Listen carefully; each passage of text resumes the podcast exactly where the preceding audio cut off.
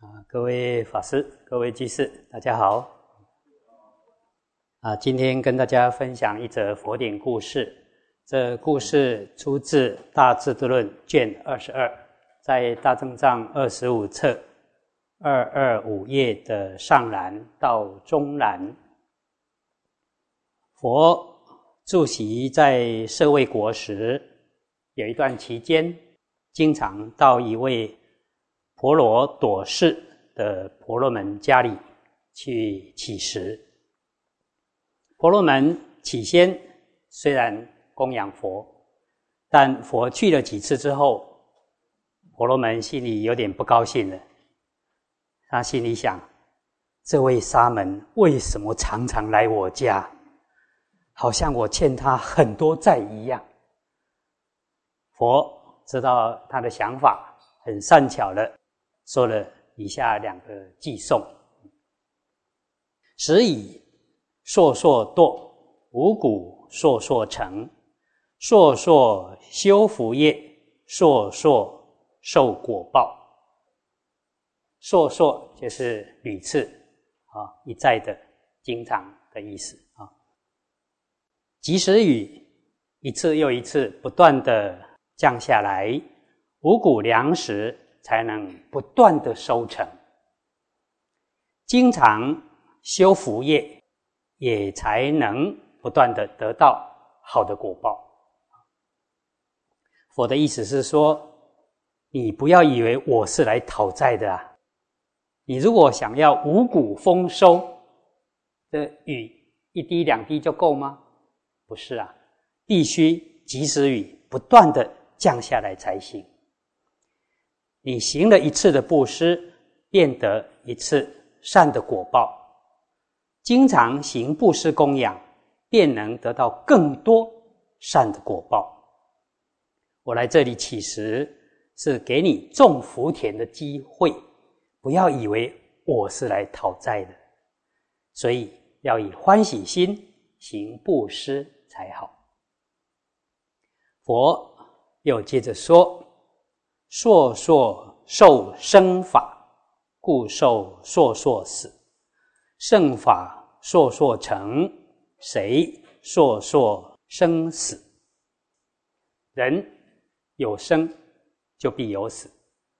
一再的来三界受生，也就会一再的死亡。即使行布施，得到人天的福乐，但。仍旧还是在三界生死轮回，所以修福德还不够，必须进一步修智慧。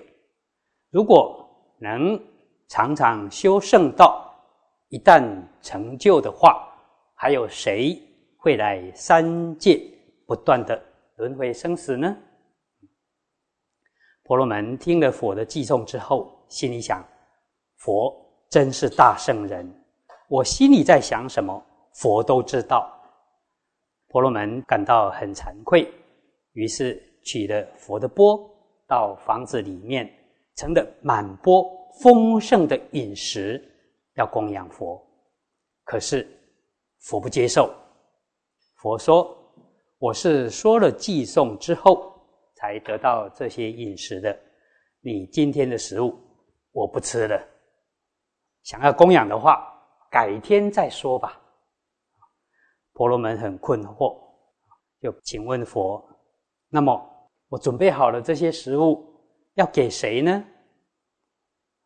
佛说：“我还不曾见过天人能够销售这些食物的，你拿去放在不生杂草的地上，或者放到无虫的水中去吧。”婆罗门依着佛的指示，把这些食物放在无虫的水中，结果水立刻就沸腾起来，烟与火都冒出来了，就好像投入大热铁一样。婆罗门看了以后非常惊讶，他说：“从来没看过这样的事，实在太稀有难得了，在食物中。”也能做这样的神通变化，佛的神力真是不可思议啊！婆罗门回到佛的地方，就跟佛顶礼忏悔，希望佛能允许他出家受戒。佛就说：“好，善来比丘。”这时，婆罗门便须发自落，成为沙门。之后，慢慢断烦恼，而得阿罗汉。啊，这个故事也出现在别译。杂含经的八十经里面有一些微妙的不同啊。佛经常去这位婆罗门家里乞食，这婆罗门一开始以丰盛满钵的饭菜供养世尊，到了第二天、第三天，世尊又依着次第乞食到他家，婆罗门就升起了一个念头：哦。这个剃光头的沙门已经来乞食很多次了，还自以为是我的老朋友嘞，老朋友吃免钱呢啊！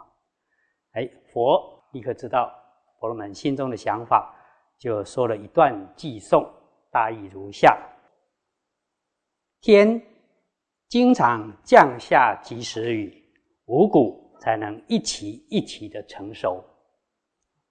修道人。一次又一次的乞食，施主也才能有机会一次一次的供养。修布施能感得人天的福乐，常常生在天上，常常感得好的果报。妇女一次次的怀孕，因此一次次的生小孩。在一般世俗人看来，有小孩便能有后代子孙，生生不息。一次次的挤牛奶，才能一次次的提炼出酥乳酪。一再的来三界受生，便会一再的死亡；一再的生了又死，便会一再的忧悲苦恼。尸体。也频频的被火化，频频的被埋进坟墓里。唯有好好的修道，断尽烦恼，得到解脱，才能停止生死轮回，不必一再的来三界受生，也不会一再的死亡，不需要频频的忧恼，也不需要一次一次的痛哭。啊，后面内容都类似啊。